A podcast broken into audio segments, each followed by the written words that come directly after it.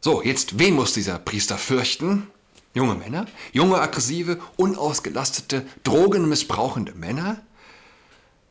Musste diese fürchten oder nicht vielmehr freidrehende Frauen? Ja, Frauen. Und wer hätte das gedacht, nicht wahr? Was die Misshandlung von Kinderseelen angeht und ein perfider Menschenhass, ja, ein hinterhältiger, perfider Menschenhass, so sind es Frauen, die sich hervortun in all diesem. Man kann das nicht genug betonen. Wir leiden an toxischer Weiblichkeit.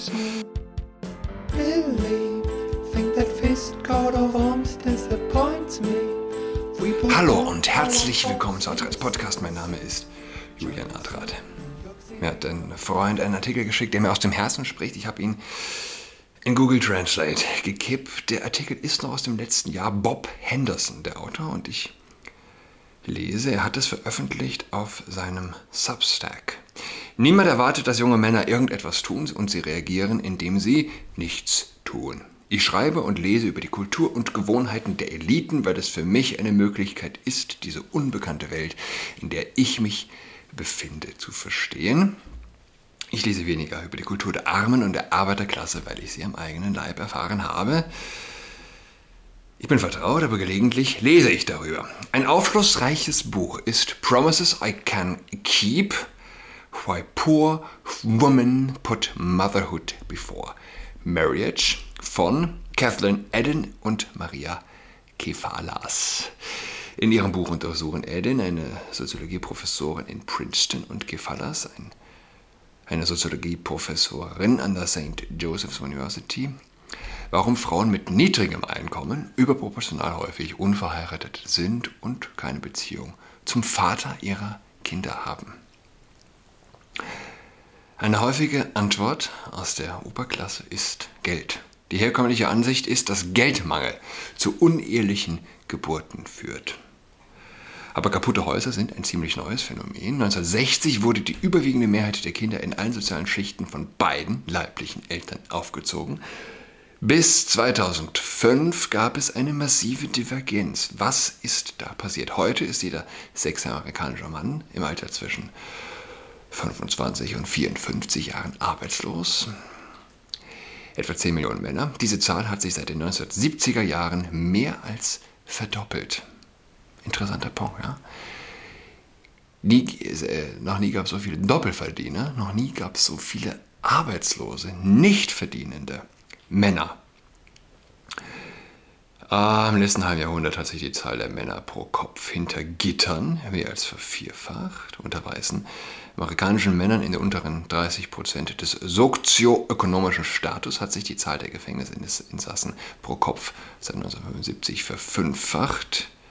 Für die in den oberen 20 Prozent des sozioökonomischen Status ist die Rate praktisch unverändert geblieben.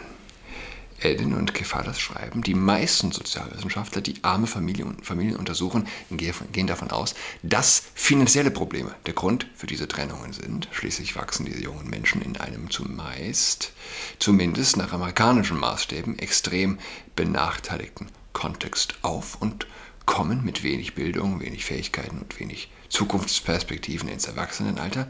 Geldmangel ist, wie wir sehen, sicherlich ein Faktor, aber selten der einzige Faktor. In der Regel sind es das kriminelle Verhalten des jungen Vaters, die oft folgenden Inhaftierungen, ein Muster häuslicher Gewalt, eine chronische Untreue und die Fähigkeit, Unfähigkeit, Unfähigkeit, die Finger von Alkohol und Drogen zu lassen, die dazu führen, dass Beziehungen ins Wanken geraten und enden. Schlechtes Verhalten also von jungen Männern. Geld ist selten der Hauptgrund, heißt es weiter, warum Mütter erklären, warum sie die Väter ihrer Kinder äh, verlassen haben oder warum sie nicht mehr zusammen sind, obwohl ein fauler oder verschwenderischer Freund sicherlich ein Ärgernis ist. Die Mutter weist normalerweise auf weitaus schwerwiegendere Vergehen als die Hauptgründe hin, die junge Familien auseinanderbrachten. Es ist der Drogen- und Alkoholmissbrauch, das kriminelle Verhalten und die anschließende Inhaftierung, die wiederholte Untreue. Konflikte um Geld brechen normalerweise nicht aus, weil der Mann keine Arbeit findet oder weil er nicht so viel verdient wie jemand mit besseren Fähigkeiten oder höherer Bildung. Geltung wird normalerweise zu einem Problem, weil er nicht bereit zu sein scheint, längere Zeit in einem Job zu bleiben. Normalerweise wegen Problemen im Zusammenhang mit Respekt. Einige der Jobs, die er bekommen kann, werden nicht genug bezahlt, um ihm die Selbstachtung zu geben, die er braucht. Und andere verlangen von ihm, dass er mit unangenehmen Kunden und Kollegen auskommt oder eine unterwürfige Haltung gegenüber dem Chef beibehält. Früher hat es einen hohen Stellenwert, einen Job zu haben und sich um die Familie zu kümmern, heute nicht mehr so sehr. Und diejenigen, die auf oder nahe der Spitze der sozialen Leiter sitzen, die, die entscheiden, welche Verhaltensweisen prestigeträchtig sind, haben entschieden, den Menschen zu erzählen, dass familiäre Stabilität unwichtig ist. Ja? Berichte von Patrick Parkinson, Juraprofessor, der auf einer internationalen Expertengruppe, die zusammenkam, um Familienpolitik im UN-Hauptquartier in New York zu diskutieren, berichtet. Äh, bei der Veranstaltung betonte Parkinson die Bedeutung von Stabilität und zwei Elternfamilien für Kinder. Viele Mitglieder der Gruppe, die sich aus äh, akademischen Eliten zusammensetzten, nahmen Anstoß.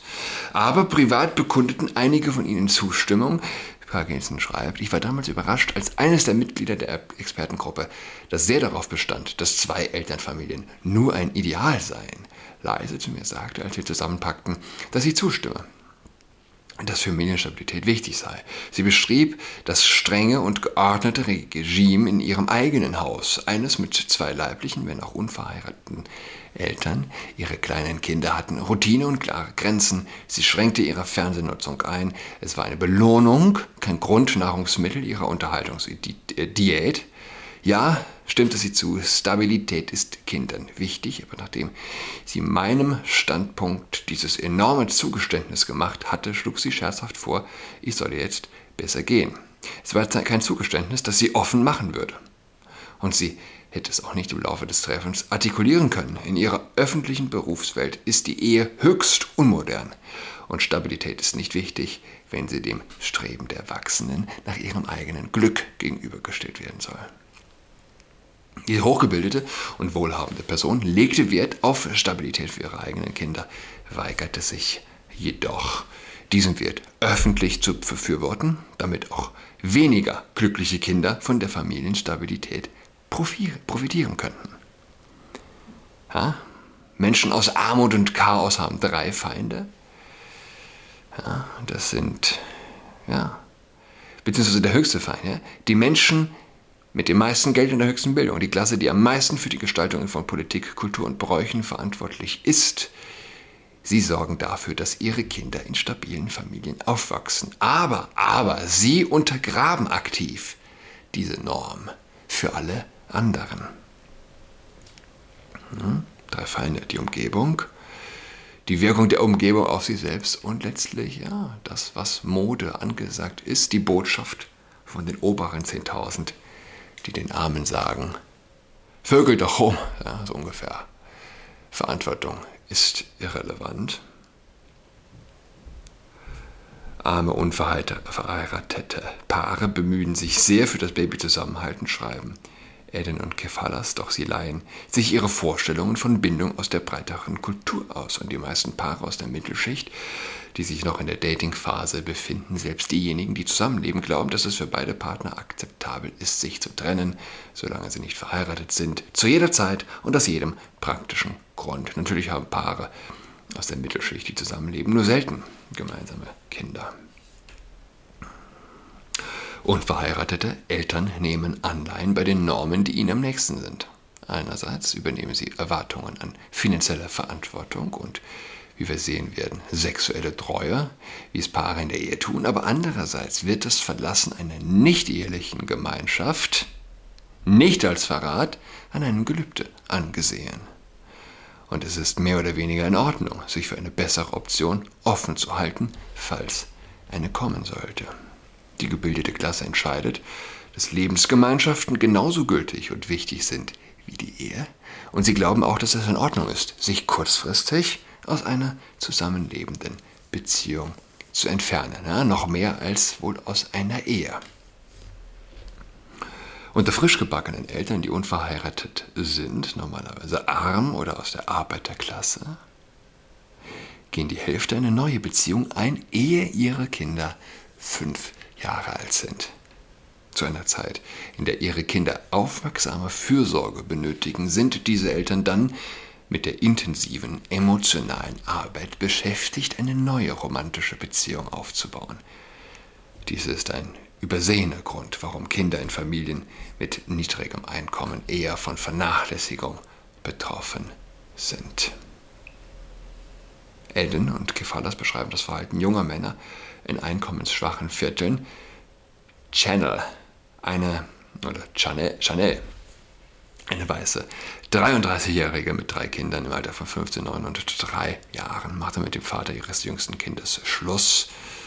Kurz nachdem wir sie zum ersten Mal getroffen hatten, als wir später nach ihm fragten, sagte sie abweisend, er ist nicht mehr da, ich bin ihn losgeworden. Er war nur zum Schlafen hier, wollte keine Rechnungen bezahlen, wollte nichts tun. Als er hier war, hat er nur gestritten und getrunken. Ich musste ihn loswerden. Sie spitzte angewidert die Lippen, als sie uns sagte, solche Männer der Kinder, die sie zeugen, unwürdig sind. Ja. Abwesende Fighter. Und zerbrochene Familienverbände sind wesentliche Faktoren für soziale Missstände. Es ist offensichtlich, aber niemand will darüber sprechen. Gibt es die Verhaltensgenetiker, die, Genetiker, die sagen, ja, ist egal wie oder wann. Du trennst eineige Zwillinge und äh, also in gibst sie frei zur Adoption. Sie werden in getrennten Familien, verschiedenen Familien äh, äh großgezogen. Und letztlich ähneln sie sich doch sehr, aber das äh, spielt keine Rolle, weil es natürlich die Familien, die adoptiert haben, haben die sind durch die Reifen gesprungen, ja, wie es hier heißt, um sich für eine Adoption zu qualifizieren, sind normalerweise verheiratet und äh, bieten Stabilität und Sicherheit. Ich habe noch keine Zwillingsstudie mit einem Satz eineiger Zwillinge gesehen, die in extrem schlechten Umgebungen und, in, und einem anderen in guten Umgebungen aufgewachsen sind. Der Geheimdienstforscher Russell T. Warren hat geschrieben, ein Problem mit Proben von Erblichkeitsstudien besteht darin, dass sie tendenziell aus mehr Personen der Mittel- und Oberschicht bestehen, als eine repräsentative Stichprobe hätte. Zu Hause, wo die Grundbedürfnisse befriedigt werden. Es ist nicht klar, wie gut diese Ergebnisse auf Personen in äußerst ungünstigen Umgebungen zutreffen. Die Menschen in Nordkorea sind kleiner als die Menschen in Südkorea. Haben sie ihre Gene verändert? Nein. Es ist die Umgebung. Starke Normen gegen das Rauchen veranlassen die Menschen, ihr Verhalten zu ändern, indem sie weniger rauchten. Normen wurden gelockert, um ein abwesender Vater zu sein, also nahmen mehr Männer die Option wahr. Aber niemand wird es zugeben, weil es die Leute aufregt. Stattdessen ziehen wir uns auf Diskussionen über Armut und Wirtschaft zurück, weil das Reden über Familie und Elternschaft den Menschen ein komisches und wertendes Gefühl gibt. Junge Männer werden nur das tun, was von ihnen erwartet wird. Ja einer faszinierenden Arbeit aus dem Jahr 2012 mit dem Titel Sexual Economics, Culture, Man and Modern Sexual Trends schrieben die Psychologen Roy Baumeister und Kathleen Woes. Obwohl dies als wenig schmeichelhafte Charakterisierung angesehen werden kann, haben wir keine Beweise gefunden, die dem allgemeinen Grundprinzip widersprechen, dass Männer alles tun werden, was erforderlich ist, um Sex zu bekommen und vielleicht nicht viel mehr. Einer von uns hat dies in einer früheren Arbeit so charakterisiert. Wenn Frauen aufhören würden, mit Idioten zu schlafen, würden Männer aufhören, Idioten zu sein. Wenn Männer, um Sex zu haben, Säulen der Gemeinschaft werden müssen oder lügen oder Reichtümer anhäufen müssen oder ob illegal oder legal, wenn sie romantisch oder lustig sein müssen, um Sex zu haben, dann werden viele Männer genau das tun. Ja. Die Leute denken, dass ein junger Mann, der aus einer ungeordneten oder benachteiligten Umgebung stammt, auf niedrigen Standards gehalten werden sollte. Das ist falsch. Er sollte an hohen Standards gehalten werden, sonst sinkt er auf das Niveau seiner Umgebung herab. Im Gegensatz dazu ist ein junger Mann aus einem stabilen und wohlhabenden Umfeld weniger auf Druck von außen angewiesen. Seine Möglichkeiten sind reichlich vorhanden und er hat weniger schädliche Ablenkungen. Du hast einen Typen in chaotische und verarmte Umstände gebracht und dann beschließt du ja, als Gesellschaft, als Zeitgeist nichts von ihm zu erwarten. Wie kann man oder wie kann irgendjemand glauben, dass dieses zu etwas anderes, zu etwas anderem als zu einer Katastrophe führen wird? Der Autor schreibt, Bob Henderson von meinen fünf engsten Freunden in der Highschool ging keiner aufs College, zwei kamen ins Gefängnis. Junge Männer werden nur das tun, was von ihnen erwartet wird, was heute nicht viel ist. Man hört wenig von den. Naja, vielleicht hört man wenig von jungen Männern auch, weil wir hören von ihnen in der Silvesternacht, aber sie stellen einen Spezialfall dar. Ja. Sind muslimisch junge Männer, grundsätzlich junge Männer. Ja. Man hört wenig von ihnen, weil man sich dann noch tiefergehend mit den Problemen auseinandersetzen müsste. Sie tun sich oft in der allgemeinen Wahrnehmung weder positiv noch negativ hervor. Derweil Frauen sich intensiv an der Zerstörung der sittlichen Ordnung hervortun, in meiner Wahrnehmung, so sehr, dass einem Angst und Bange werden kann oder übel, es ging in den Medien ein bisschen rum, die Weihnachtspredigt eines Priesters. Wie heißt er? Wie heißt der gute Mann? Pater Joachim Wernersbach. Ein im Bistum Görlitz tätiger Priester steht in der Kritik, nachdem, der, nachdem er in der Christmette die biblisch begründete kirchliche Lehre verkündet hatte, hatte, dass die Familie aus Mann, Frau und Kind bestehe und dass es sich bei Dingen wie der Gender-Ideologie um seltsame moderne Strömungen handle, schreibt die CNA, Catholic News Agency. Pater Joachim Wernersbach ist Mönch der Benediktinerabtei Tolai im Saarland. Dort war mein damaliger Gymnasiallehrer, Musiklehrer am Gymnasium, Organist. Ich war einmal dort zu seinem Orgelkonzert. Der gute Mann wurde äh, von seiner Partnerin irgendwann erstochen. Im Suff. Er war ein Alkoholiker, äh, charismatischer Typ, sehr spezieller Typ. Wir sind Freunde. Wir haben ausschließlich in, er hat Religion und Musik unterrichtet, hat nicht wirklich an Gott geglaubt nicht im entferntesten an irgendeinen katholischen Glaubenssatz. Wir sind Freunde, hat er uns zu uns gesagt, und wir halten zusammen. Und von Freunden erwartet er, dass wir einander vertrauen. Und wenn wir Arbeiten geschrieben haben, also du hast die Note bekommen, die du, die du wolltest, ja? Hast du zu ihm am Ende des Jahres gesagt, gab es eine Stunde Benotung, willst du eine Eins, hast du die Eins bekommen. Willst du eine Zwei, hast du die Zwei bekommen. Aber wenn du in der Arbeit gespickt hast, es war auch völlig irrelevant, weil du hast die Note bekommen, die du wolltest am Ende. Aber wenn du in der Arbeit beim Spicken erwischt wurdest und es gab Leute, die haben gespickt, hast du es bei ihm ja, ja, auf immer und ewig versemmelt gehabt. Wir sind Freunde. Wir vertrauen einander. Hat die, die Tür auch immer abgesperrt beim Unterricht. Wir haben ausschließlich Filme geschaut, nachdem er irgendeine kleine Anekdote von sich gelassen hat. Zum Beispiel sich vorne vor die Klasse gestellt und mit dem Rücken und äh, die beiden Hände links und rechts, ja, äh, seinen Körper hat entlang gleiten lassen und seinen Kopf bewegt, als würde er in einer äh, knutschenden Umarmung sein. Ja, werde ich nie vergessen. Ja, wurde abgestochen, tatsächlich. Organist in der Benediktinerabtei in Tolai im Saarland. Jedenfalls dieser Priester Joachim Bernersbach, Aushilfspriester in Sachsen. Was hat er gesagt? Er hat gesagt, Gott hat uns Lebensweisen empfohlen, die natürlich und schön sind und die im Einklang mit der göttlichen Ordnung stehen. Es gibt so viele seltsame moderne Strömungen. Man hört von Gender und Transgender, von Transhumanismus und reproduktiver Gesundheit, von Wokeness und LGBTQ von Diversität und Identität, von multiplen Geschlechtern und Geschlechtsumwandlungen, dazu noch von diesem verheerenden neuen Offenbarungsverständnis des synodalen Weges. Schon die Begriffe, meine Lieben, sind absolut befremdlich. Sie alle haben eines gemeinsam und er hat so, so recht. Es fehlt ihnen an Schönheit, es fehlt ihnen an Stimmigkeit und es fehlt ihnen an an Natürlichkeit. Es fehlt ihnen einfach der Wohlklang. Sie sind sperrig und bringen unsere Seele, unser Innerstes einfach nicht zum Schwingen.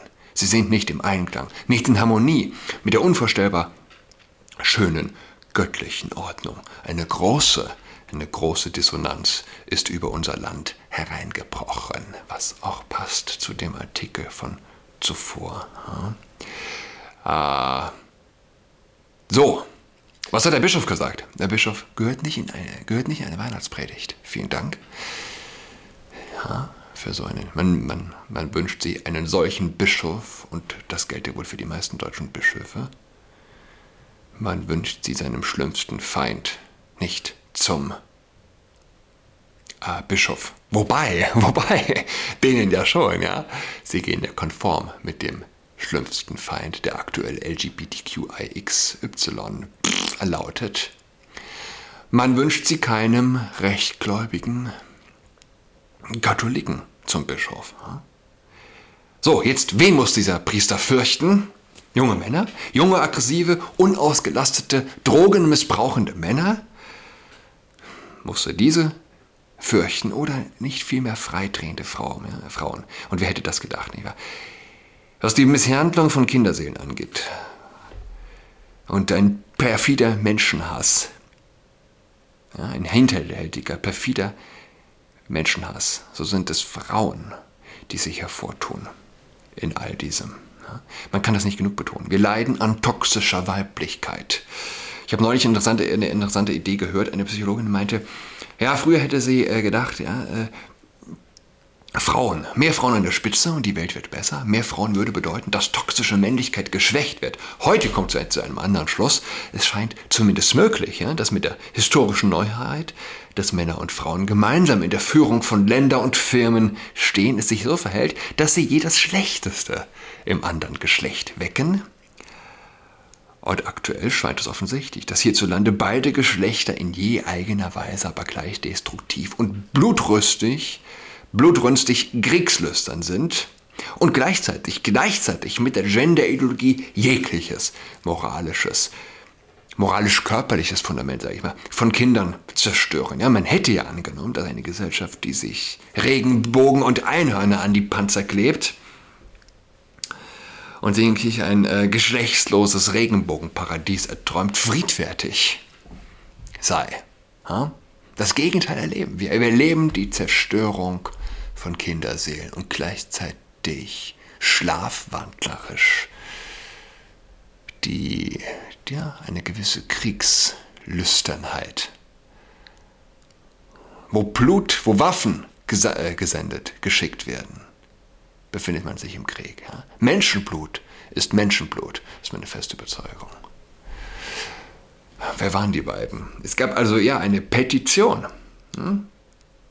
Zwei Frauen, logischerweise, haben also eine Petition gegen diesen rechtgläubigen Benediktiner initiiert. Theresia Klimank und wie heißt die andere? Theresia, Theresia Klimank und hm. Wo ist die andere? Okay, ich finde sie nicht. Ähm, ich glaube, es waren zwei. Zwei Frauen. Habe ich, glaube ich, irgendwo gelesen. Die Initiatorin einer, Petition gegen den Benediktin, Benediktiner, Theresa Kliman, räumte gegenüber T-Online ein. Pater Joachim habe zwar lediglich die katholische Lehre wiedergegeben, aber in einer Christmesse habe diese Aussagen trotzdem nichts verloren. Okay, das ist die Welt, in der wir leben. Katholische Lehre? Das, das ist, man kann sich diese Geistesferne man kann sie im Grunde gar nicht fassen.